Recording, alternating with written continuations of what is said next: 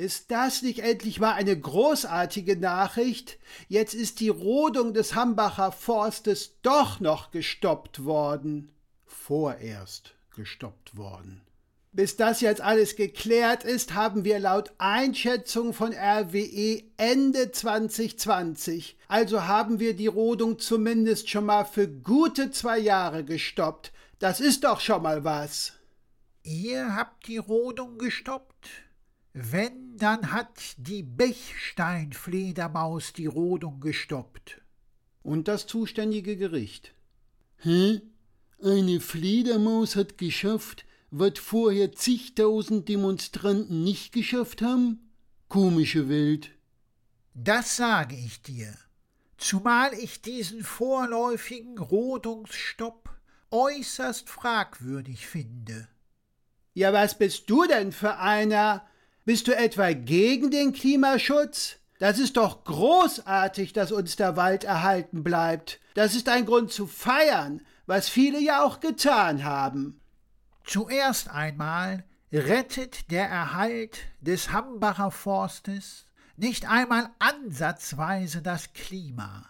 Zum anderen habe ich gelesen, dass zu der von dir gerade angesprochenen Feier so viele Menschen fuhren, dass es zu erheblichen Staus kam, weshalb zeitweilig sogar Teilbereiche der A4 komplett gesperrt werden mussten. Einige Anreisende haben dann einfach ihr Auto auf der Autobahn geparkt. Ups. Ja, ups ist eine treffende Formulierung. Ich frage mich, wie sehr diese Massenanreise eigentlich das Klima belastet hat. Ich verstehe gar nicht, wie er zu diesem Verkehrschaos kommen konnte. Sind die Klimaschützer etwa nicht alle mit ihrem Fahrrad gekommen? Ich gehe davon aus, dass eine deutliche Minderheit ideologisch ökologisch mit dem Fahrrad gekommen ist.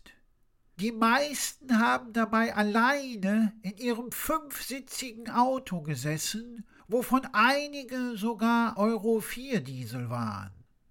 Spaßbremse, Spielverderber, du gönnst uns ja nur nicht den Erfolg. Welchen Erfolg denn, bitteschön? Hast du das Ganze mal zu Ende gedacht? Bist du jetzt Dulle? Wir wollten die Rodung des Hambacher Forstes vermeiden und das haben wir geschafft. Zu 100 Prozent. Wenn das kein voller Erfolg ist, dann weiß ich auch nicht. Ihr, wen immer du jetzt auch mit ihr meinst, habt in meinen Augen gar nichts geschafft. Im Gegenteil. Die Blechsteinfedermaus hat ungewollt und unbewusst durch eure Instrumentalisierung nur neue Probleme erzeugt. Klär mich auf. Nun, zuerst einmal hat der Rodungsstopp für RWE finanziell erhebliche Folgen. Was meinst du, wie diese Verluste kompensiert werden? Du wirst es mir gleich sagen. Durch höhere Strompreise und den Abbau von Arbeitsplätzen. Das heißt ja, der Verbraucher zahlt die Zeche. Der Verbraucher und Steuerzahler. Ja, toll. Ja, wie toll. Die Umwelt und das Klima zu retten erfordert den Beitrag eines jeden Einzelnen von uns. Ich werd aber gern vorher gefragt, ob ich einen Beitrag leisten möchte. Jetzt hör sich den einer an. Sobald es um den eigenen mickrigen Geldbeutel geht, ist Schluss mit Klimaschutz. Woher beziehst du denn deinen Strom? Na, von meinem Energieversorger. Ich verstehe die Frage nicht. Und woher bezieht dein Energieversorger den Strom? Ja, das weiß ich doch nicht. Er bezieht ihn halt. Er bezieht ihn momentan hauptsächlich von Atom- und Kohlekraftwerken. Und daran wird sich auch in absehbarer Zukunft nichts ändern. Der Rodungsstopp des Hambacher Forstes kann schlimmstenfalls dazu führen, dass du, wie viele andere Stromkunden auch, nicht mehr wie gewohnt deinen Strom aus der Steckdose erhältst. Wie jetzt? Kein Strom mehr aus meiner Steckdose. Nun, mit unseren erneuerbaren Energien, die ja Atom-, Kohle- und Gaskraftwerke zukünftig ersetzen sollen, sind wir im Augenblick noch weit hinterher. Es sind ja noch nicht einmal die Kabel verlegt, welche die Haushalte in unserem Land mit dem neuen Ökostrom versorgen sollen. Und das bedeutet? Dass wir zumindest nicht wenige der alten Kraftwerke noch so lange dringend brauchen, bis die Versorgung durch ökologischen Strom hundertprozentig gewährleistet ist. Davon sind wir aber momentan noch Lichtjahre entfernt. Diese Dystopie der zukünftigen Energieversorgung kannst du gar nicht beweisen. Dass wir mit unseren erneuerbaren Energien weit hinter dem selbstgesteckten Zeitplan hinterherhinken, ist ein Fakt und wird selbst von der Bundesregierung nicht mehr bestritten. Ich fasse mal kurz zusammen.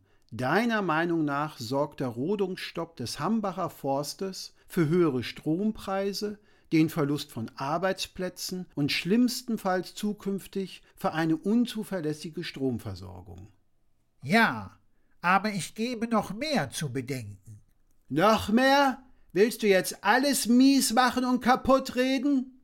Mit mies machen und kaputt reden hat das alles nichts zu tun.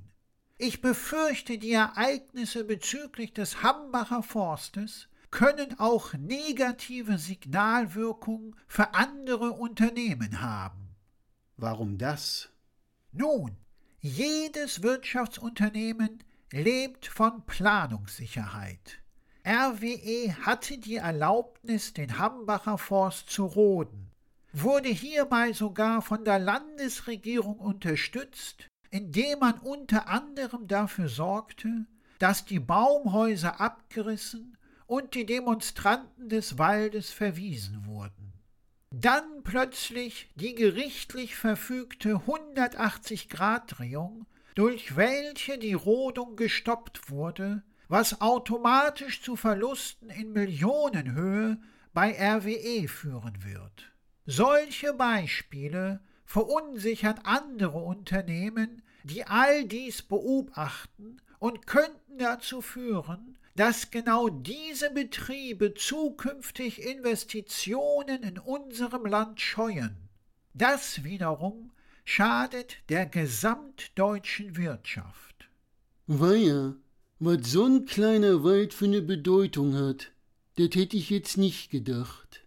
Ich denke mir, er hat diese Bedeutung, weil er stellvertretend einen Konflikt austrägt, der bundesweites Ausmaß hat. Klimaschutz ist ein Thema mit weltweitem Ausmaß. Wann versteht das endlich mal einer? Man wird das Klimaproblem sicherlich nicht damit lösen, indem man jetzt wieder neue Baumhäuser im Hambacher Forst baut.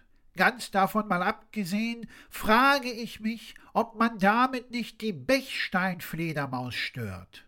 Was mich zusätzlich ärgert, sind die 50 Millionen Euro Steuergelder, welche unter anderem für die Polizeiaktionen im Hambacher Forst mittlerweile ausgegeben worden sind. Dieses Geld hätte man sicherlich bedeutend sinnvoller in den Klimaschutz investieren können. Was meinst du denn, was man wirklich für den Klimaschutz tun kann? Ganz einfach. Jeder Einzelne sollte mal überprüfen, wie viel Energie er persönlich jeden Tag einsparen kann. Müssen wir zum Beispiel wirklich alles beim Versandhändler bestellen und dadurch die Straßen sowie die Luft mit deren Lieferwagen belasten? Ist es uns möglich, Smartphones, Spielekonsolen, PCs, Großbildfernseher und andere Stromfresser der Unterhaltungselektronik weniger, vielleicht sogar ab und an gar nicht zu benutzen? Können wir auf einen Zweitwagen verzichten und unsere Kinder zum Beispiel mit öffentlichen Verkehrsmitteln oder dem Rad zur Schule bzw. in den Kindergarten bringen? Und wären wir bereit, unsere Autos zukünftig wieder ein bis zwei Nummern kleiner anstatt immer größer zu kaufen? Wenn das wirklich jeder mal überdenken und sein Handeln ändern würde, dann würden wir nicht nur effektiv etwas für den Klimaschutz tun, es wäre sogar kostenlos, ja es würde sogar unser Portemonnaie wieder auffüllen. Das wäre mal eine revolutionäre, nachhaltige Klimaschutzbewegung. Dazu noch völlig friedlich und in keiner Weise militant. Militant finde ich immer scheiße, egal für welche Gesinnung sie praktiziert wird. Wenn wir Umweltschutz anstatt von unserem eigenen Verhalten von Bechsteinfledermäusen abhängig machen, können wir uns wiederum nur noch wundern, dass wir uns wundern.